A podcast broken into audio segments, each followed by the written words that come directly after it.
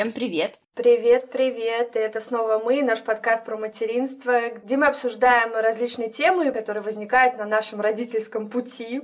Меня зовут Тоня, моему сыну недавно исполнилось три года. И это, я вам скажу, очень непростой возраст, как вы можете узнать в предыдущем эпизоде. А меня зовут Карина, и моему сыну два года. Чудесный возраст. Я хотела рассказать нашим слушателям, что зимой, когда я жила в Коломне со своими родителями, я предлагала Тоне записать эпизод на тему про бабушку и дедушку, потому что в тот момент я жила со своими родителями, и для меня это было так актуально, потому что мой папа давал моему ребенку колбасу. На что мне Тоня, которая в тот момент была в Америке, говорила, да что ты, слушай, ну что об этом говорить? Ну как бы всем и так все понятно, давай не будем. Я это говорила, потому что мои родители были далеко, понимаешь? И Тоня такая говорит, а давай запишем на тему бабушек и дедушек. Ну давай. И сегодня мы будем говорить про отношения бабушек и дедушек с нашими детьми. Про себя я даже не знаю, что сказать. У меня все хорошо, никаких проблем никогда не было. Пошла домой. Шутка, это была шутка, шутка. Ну, давай тогда введем наших слушателей в курс дела про состав нашей семьи, про кого мы говорим. Давай, наверное, начну я, потому что у меня не совсем стандартная ситуация. У моего сына в наличии имеются два дедушки, одна бабушка, одна жена моего папы, три прабабушки и один прадедушка. Три прабабушки не очень участвуют в воспитании ребенка, поэтому про них мы говорить не будем. К сожалению, так получилось, что моей мамы нет со мной 9 лет, поэтому такая основная роль бабушки лежит на моей свекрови, потому что жена моего папы, она не участвует в воспитании, она просто балует и любит, ну, как, знаешь, когда бабушка со стороны, мы ее даже бабушкой не называем, потому что она слишком молодая для того, чтобы быть бабушкой. И я думаю, что мои проблемы в отношениях, наверное, с бабушками и с дедушками действительно основаны на том, что, к сожалению, нет моей мамы. Я всегда об этом думаю, потому что если бы моя мама была со мной, у меня было бы совершенно другое материнство, и вряд ли бы я сейчас записывала подкаст, потому что моя мама была бы той бабушкой, которая просто бы отняла у меня ребенка и не выдавала бы его. Но что есть, что есть. Поэтому давай расскажи про свой состав семьи, чтобы было сразу всем понятно, про кого мы говорим. Да, у меня две бабушки, два дедушки и две две прабабушки. Вот, ну, конечно, главную роль играют у нас бабушки в помощи воспитании нашего любимого внука и сына. Будет такой подкаст про бабушек, скорее. Я как раз сейчас Тони рассказывала, и до этого эпизода я позвонила папе своему, решила у него уточнить. Я говорю, пап, ну а как ты вообще считаешь, какую роль играют бабушки и дедушки в воспитании ребенка. Во-первых, мой папа мне сказал, что он еще пока с этим не совсем разобрался, потому что внуку всего два года, и последние полгода он, к сожалению, живет в другой стране. Но мой папа видит эту роль, как когда ребенок станет чуть старше, он будет возить его на рыбалку, играть с ним ну, и заниматься всеми вот этими делами мужскими, да, настоящими делами дедушки. Вот мой папа прямо это видит, как водить ребенка на рыбалку. У него это просто, я еще была беременна, а папа уже говорит, давай, рожаем, мы пойдем с ним на рыбалку. И у дедушки это все очень классно. Мой свекор, он тоже говорит про спорт. Его интересует внук э, в плане, вот мы с тобой будем заниматься бегом, вот ты будешь ходить на футбол. Там какие-то больше такие, наверное, нереализованные со своими детьми вещи, потому что когда наши мужья были маленькими, родители были совсем молодыми и, и наверное, много работали. И много работали. Да, да, да. Чтобы обрисовать проблему, чтобы не мы с тобой ее озвучили, я недавно спросила своей подруги Тани, у нас с ней дети прям совсем ровесники, у них два дня разница. Какие у нее были проблемы? Какая вообще она считает есть проблема в отношениях детей с бабушкой и с дедушками? Но опять же, все говорят про бабушек, поэтому все бабушки, простите нас. Больше всего в поведении бабушек, прабабушек, вообще людей старшего поколения меня поражает и удивляет их стойкое нежелание доверять современному опыту. То есть рассказываешь, рассказываешь, посылаешь статьи, включаешь видео какие-то обучающие, вспомогательные, где врачи доказательной медицины рассказывают о тех или иных явлениях, о том, какие проведены исследования и каким выводам приходят современные педиатры, современные педагоги, нейропсихологи и так далее. Но они упорно доверяют исключительно своему опыту. То есть вот как было у меня с моей мамой, например. Я вот пила чай с молоком, меня лактация увеличилась. Когда я ей сказала, мама, на самом деле любой теплый напиток в большом количестве, он может поспособствовать увеличению лактации. Это не обязательно должен быть чай с молоком. Ну вот тогда было так. Тогда мы пили чай с молоком. Или другие ситуации из разряда кормить надо каждые три часа, и после каждого кормления надо сцеживаться, когда ты говоришь о том, что современные данные подтверждают тот факт, что не надо сцеживаться после кормления, что это наоборот может негативно сказаться. А мы делали вот так, и вот у нас вот, вот было так. Сейчас вы стали все очень умные и, и очень начитанные, а вот тогда у нас интернета не было, инстаграма не было, и очень большой идет отказ э, к социальным сетям, то есть если что-то где-то опубликовали в Инстаграме, Инстаграме, то это значит автоматически это какая-то чушь, и этому доверять и верить нельзя. Неважно, что это люди с э, современным образованием, которые повышают свою квалификацию и развиваются в своей профессии, но вот как завещал Спок или как завещал какой-нибудь там педиатр 50-х, 60-х годов, так это для них и осталось истиной в последней инстанции про чай с молоком. Помнишь, это прям моя больная тема. Угу, У нас да, даже да. есть эпизод про советы, которые нам давали в начале нашего материнства. И там я несколько раз просто высказывалась насчет этого чая с молоком. И тут, кстати, очень уместно было бы вставить э, запись моей мамы, потому что моя мама большую часть своей жизни работает с детьми и с их родителями. Она является детским психологом и воспитателем. И она затронула как раз э, тему советов, которые дают часто бабушки, и как на них реагируют молодые родители. И давай сейчас послушаем. Здравствуйте, мои любимые девчонки. Привет-привет, дочь. Получила сегодня твой вопрос, который звучит так, роль бабушки в воспитании внуков, какой она должна быть, ну и постараюсь на него ответить. Сразу оговорюсь, это не простой вопрос, не для всех простой вопрос. Ну, давайте разбираться, давайте все по порядку, с чего все начинается. Ну, конечно, начинается все с того, что в семье появляется долгожданный внук или внучка. Несомненно, бабушка радуется этому событию и очень надеется принимать участие в воспитании малыша.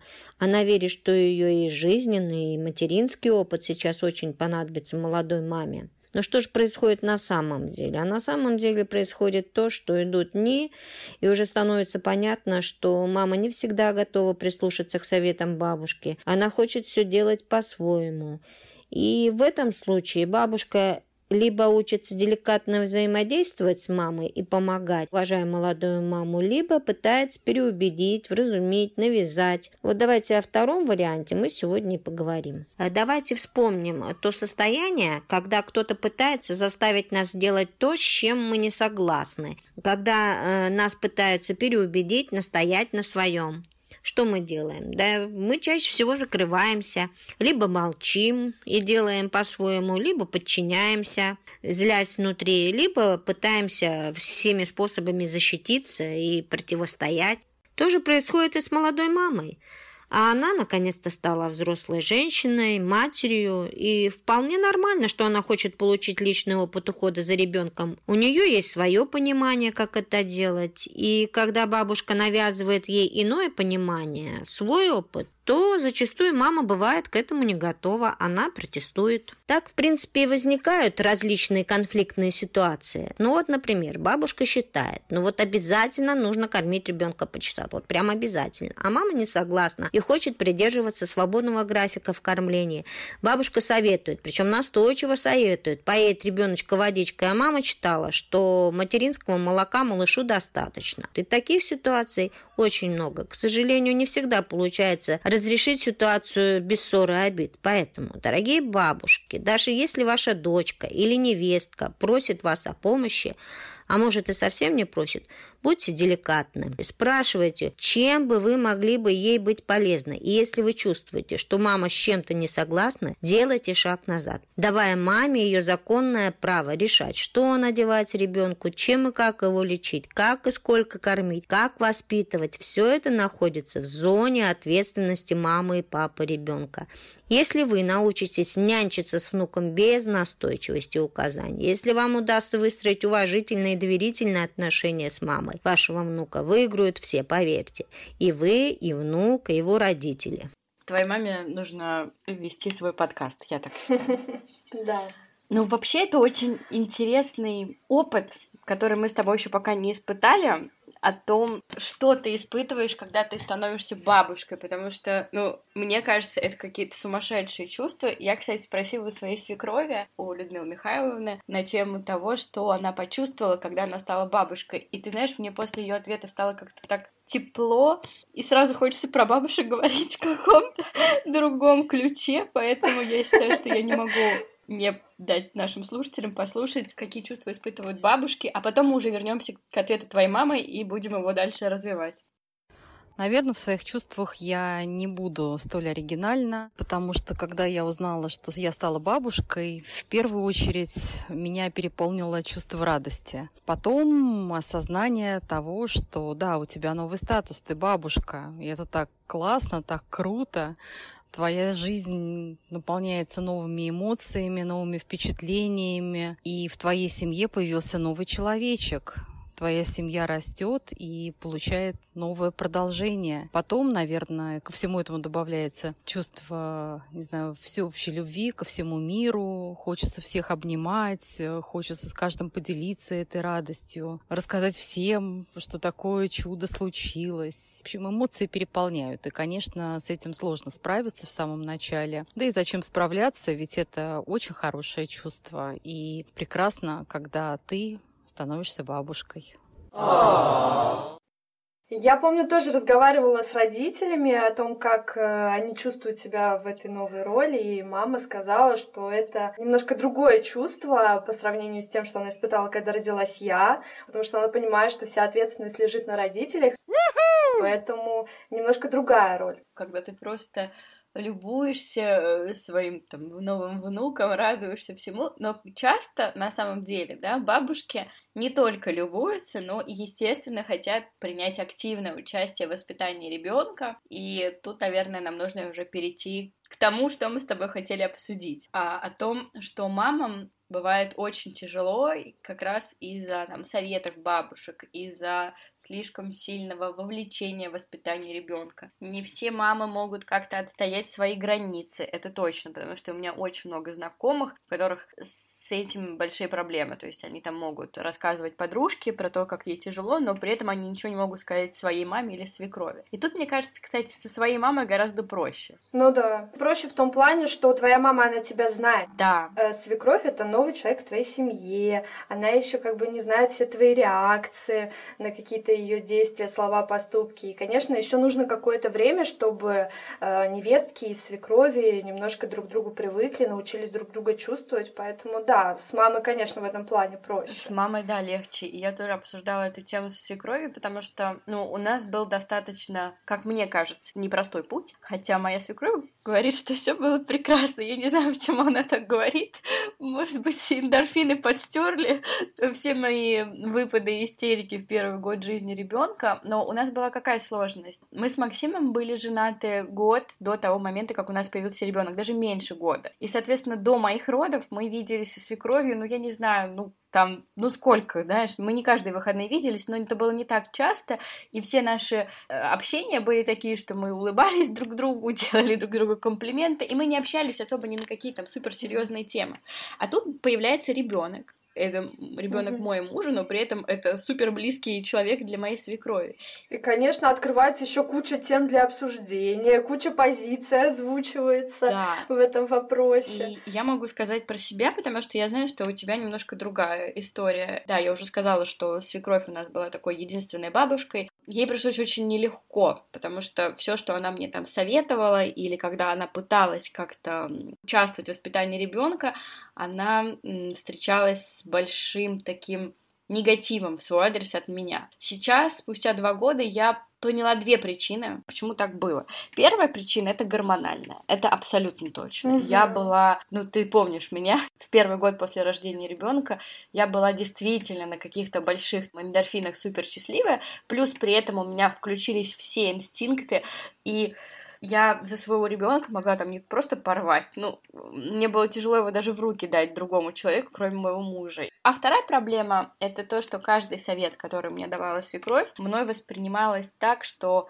Я думала, что если она мне это советует, она что думает, что я плохая мама? Она что думает, что я не прочитала кучу книг, не подготовилась, не прошла кучу курсов, потому что я была очень подкована информационно там, во время беременности, в начале материнства. И все эти советы я воспринимала просто как то, что люди думают, что я что, сама На не справлюсь? счёт. Да. Ну Сейчас да. я прекрасно понимаю, что человек это делал, потому что у него есть свой опыт, ему что-то помогало, и мы уже обсуждали с тобой это в эпизоде с советами, Мгм. что, может быть, это поможет нам. Но тогда мне просто крышечку сносило, и я безумно благодарна свекрови за то, как она все это стойко выдержала, потому что у нас не было никогда таких открытых конфликтов, мы никогда не ругались, могли в переписке немножко друг на друга побурчать, но в целом это не повлияло на наши отношения. Сейчас у нас вообще никаких проблем в отношениях нет. Я думаю, тут и Мгм. расстояние сказывается, что уж говорить.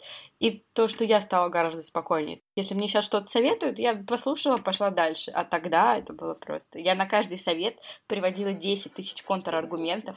Я отправляла ей какие-то статьи, там, доказательную медицину, еще что-то.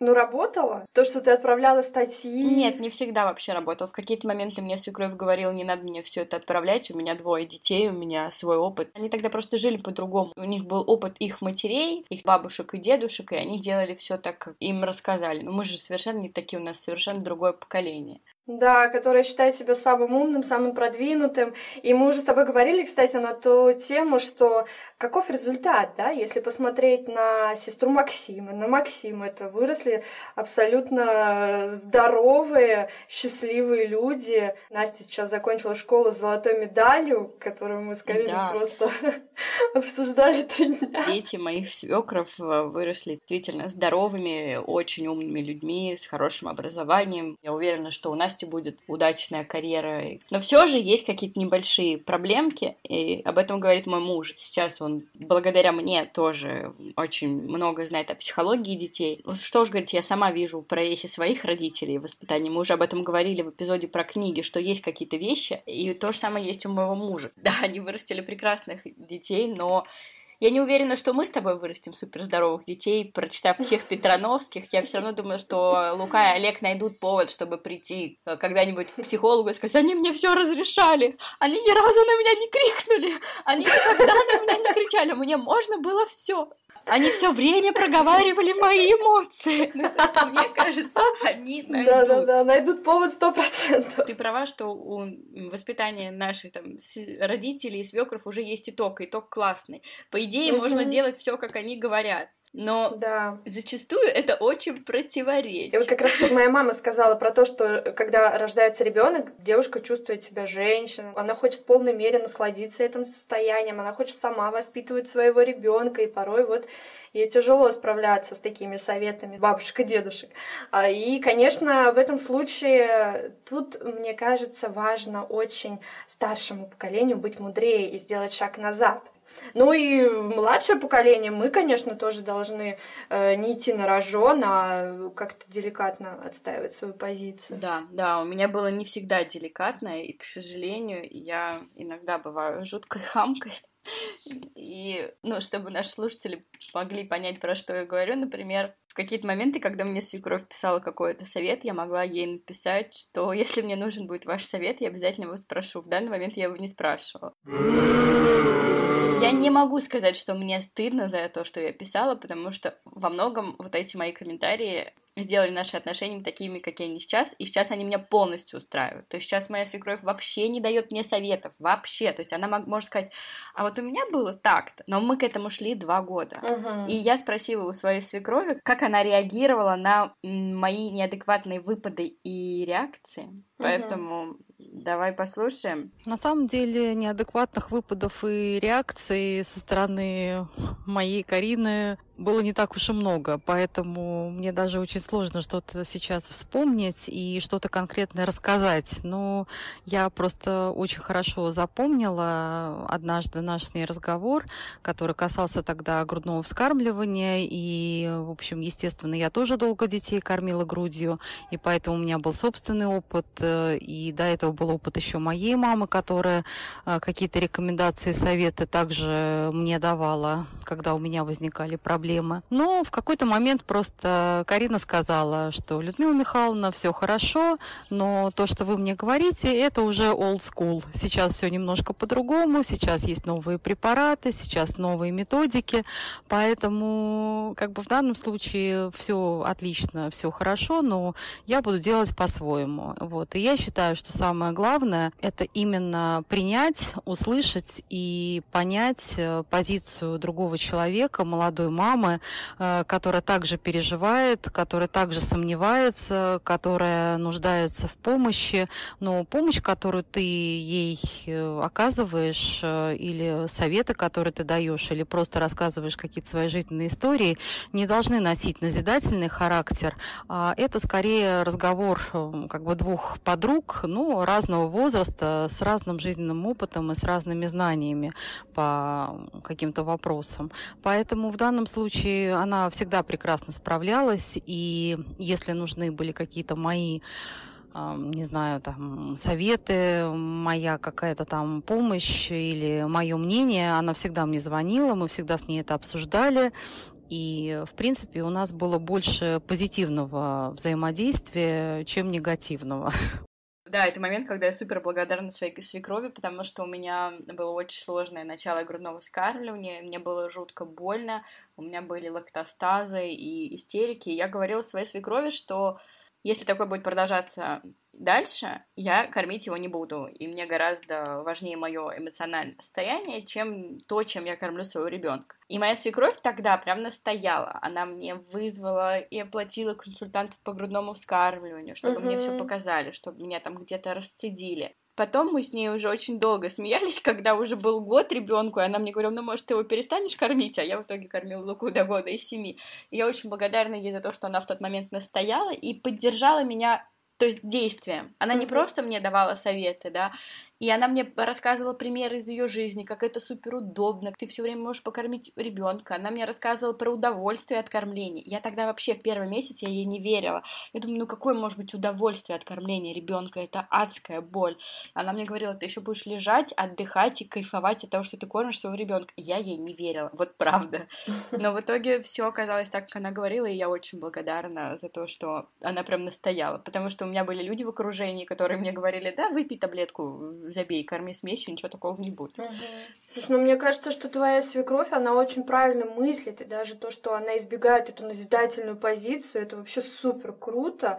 Она тебя слышит, она идет с тобой на контакт, и она видит ваши отношения как разговор двух подруг. Вот что может быть лучше вообще в отношениях свекрови и невестки? Мне кажется, это очень классно. Я тебе говорю, что такое было не всегда. У нас всегда скорее это был действительно разговор двух подруг, но в какие-то моменты, давай, кстати, чтобы мы с тобой перешли от слов к делу, ты расскажешь про своих бабушек и дедушек, ну в чем там у вас какие-то недомолвки, а да. я уже про своих. Даже несмотря на то, что моя мама является детским психологом и педагогом, у нас не тоже частенько возникают какие-то разговоры на тему того, что я ее там учу жизни, она меня тоже, и на этом фоне какие-то конфронтации возникают. Так, ну давай с примерами. Ну, сейчас я к этому...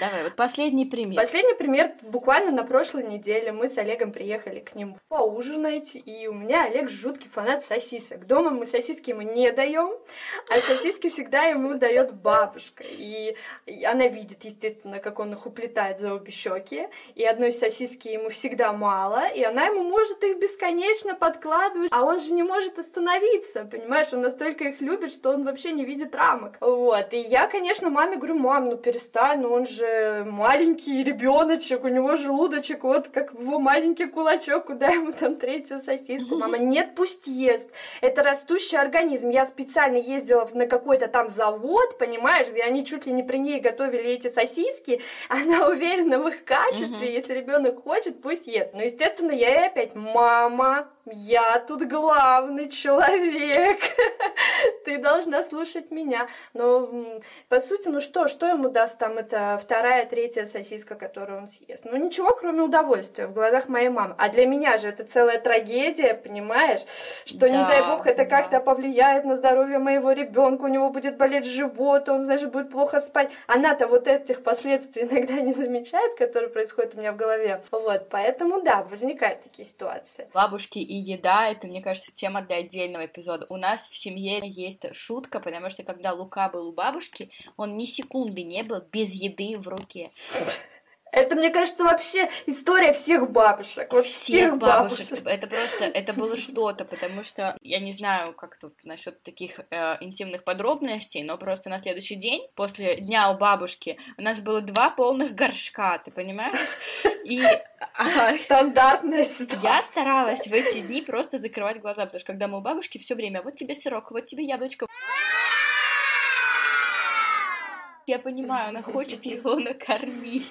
И о том, что у нас есть там определенные часы во время еды, она говорит, да, я покормлю его в эти часы. А между этими часами на тебе яблочко, печенка, сырок и еще что-то, куча ягод, фруктов. В общем, я с этим уже вот насчет еды, ну, я, в принципе, достаточно такой спокойный человек насчет еды. Угу. Я прям старалась закрывать глаза. Ну, думаю, ладно, я потом дома сама буду выстраивать это пищевое поведение заново. Но мне кажется, у каждой мамы есть какой-то такой пунктик, из-за которого она может прям наставить. То есть у меня это пункт с мультиками. Он был и еще пока остается. Я не разрешала э, показывать мультики ни бабушкам, ни дедушкам, не только мультики, но и телевизор должен был быть выключен в тот момент, когда ребенок э, в гостях у родителей. И слава богу, насчет мультиков меня почти всегда слышали, кроме одного раза. За это я просто обожаю свою свекровь. Она ему в телефоне нашла какое-то развивающее видео про яблочко лошадок. Я, значит, прихожу, у меня ребенок показывает на телефон, и мама я такая, какая там лошадка? И свекровь мне такая говорит, ой, я ему там показывала лошадки. Это развивающий мультик. Максим тогда тоже сказал, мам, мы не показываем никакие мультики, не развивающие, не развлекательные, не обучающие. Но тут, мне кажется, тоже важно понять, в чем ты готова идти на компромисс, а в чем да, нет. Да, вот да. у меня есть угу. эта тема мультиков. Я ни с кем не готова идти на компромисс, хотя все равно иногда видишь. Да, но видишь, у меня еще немножко другая ситуация. Мы все-таки в основном жили за границей, далеко от бабушек и дедушек. А сейчас мы вернулись, и, конечно, сейчас уже выстраиваются такие границы. Но надо сказать, честно говоря, что наши родители, они нас слышат через диалог. Вот когда я жила в Америке, у нас был чат с родителями, и, наверное, нету ни одной темы, которую мы еще не обсудили с ними. Вплоть от мультиков, то есть до, я не знаю, там, э, каких-то уже таких э, жизненно важных решений. То есть мы постоянно с родителями mm-hmm. на связи. И в нашем инстаграме нам задали вопрос про то, что как поддерживать отношения с бабушками и дедушками на расстоянии? На расстоянии, да.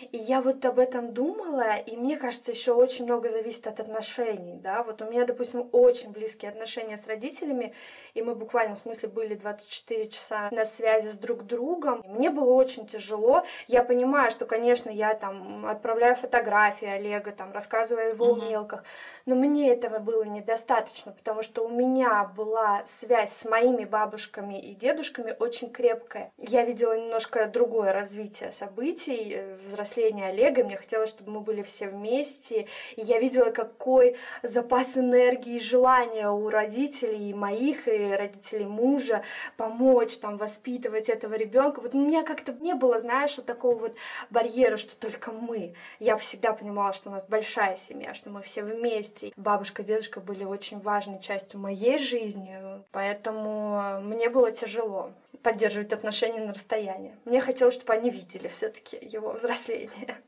Я могу сказать о том, как мы поддерживаем отношения на расстоянии. Я не расскажу ничего нового. Мы каждую неделю Лука разговаривает по FaceTime у с бабушкой, с дедушкой, с прабабушкой. Каждую неделю. Я делаю это для того, чтобы он не забывал их голос, чтобы он видел их мимику. Свекровь даже успевает играть с ним через FaceTime, показывает ему игрушки разными голосами.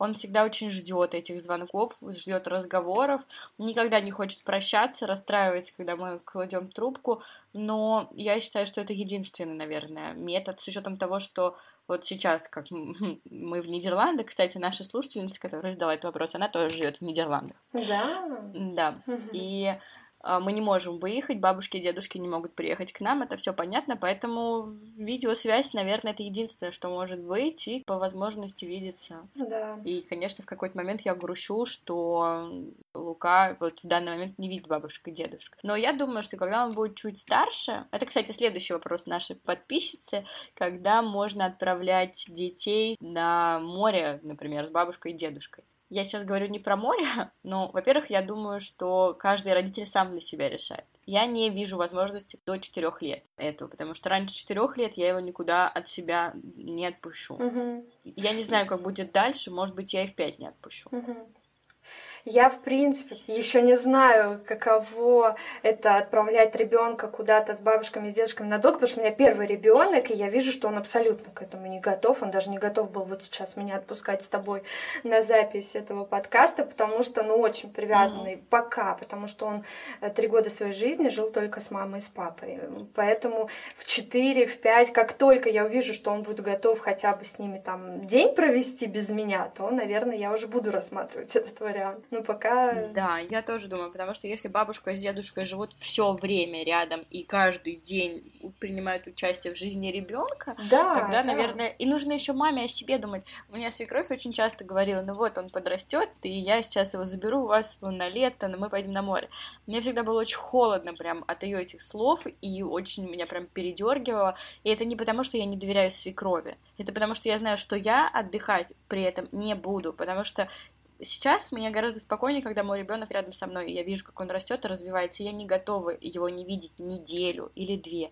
Ему еще два года. Мгм. Поэтому я почему-то думаю 4 или 5, возможно, потому что, когда мне было 4 года, впервые мы расстались с моей мамой на два месяца, меня отправили тоже к бабушке на юг. Поэтому в моей голове может быть 4 года примерно так. А так, может, я его еще и в 7 не буду готова отпустить. Я не знаю, я не могу Ну сказать. да, возраст должен быть все-таки индивидуальным таким критерием для ребенка. Потому что я, допустим, наоборот, вспоминаю лето у бабушки с дедушкой самым вообще счастливым моментом моего детства. Поэтому я бы, конечно, хотела, чтобы такое было время в жизни моего ребенка. Да, я тоже. Вот. Я а тоже когда оно вспоминаю. наступит? Потом Поэтому тут, да, тут нужно действительно смотреть на себя. Не каждый готов вообще отпустить. Мгм. Я не готова пока, и я думаю, свекровь моя послушает эпизод этого подкаста, и, может быть, она расстроится, но я пока, я сама не могу, не потому что я не доверяю кому-то. Моя свекровь вырастила двух детей, и Мгм. они живы, здоровы, уж точно, то есть там вопрос не к тому, что я боюсь, что она не уследит, уследит. Мгм.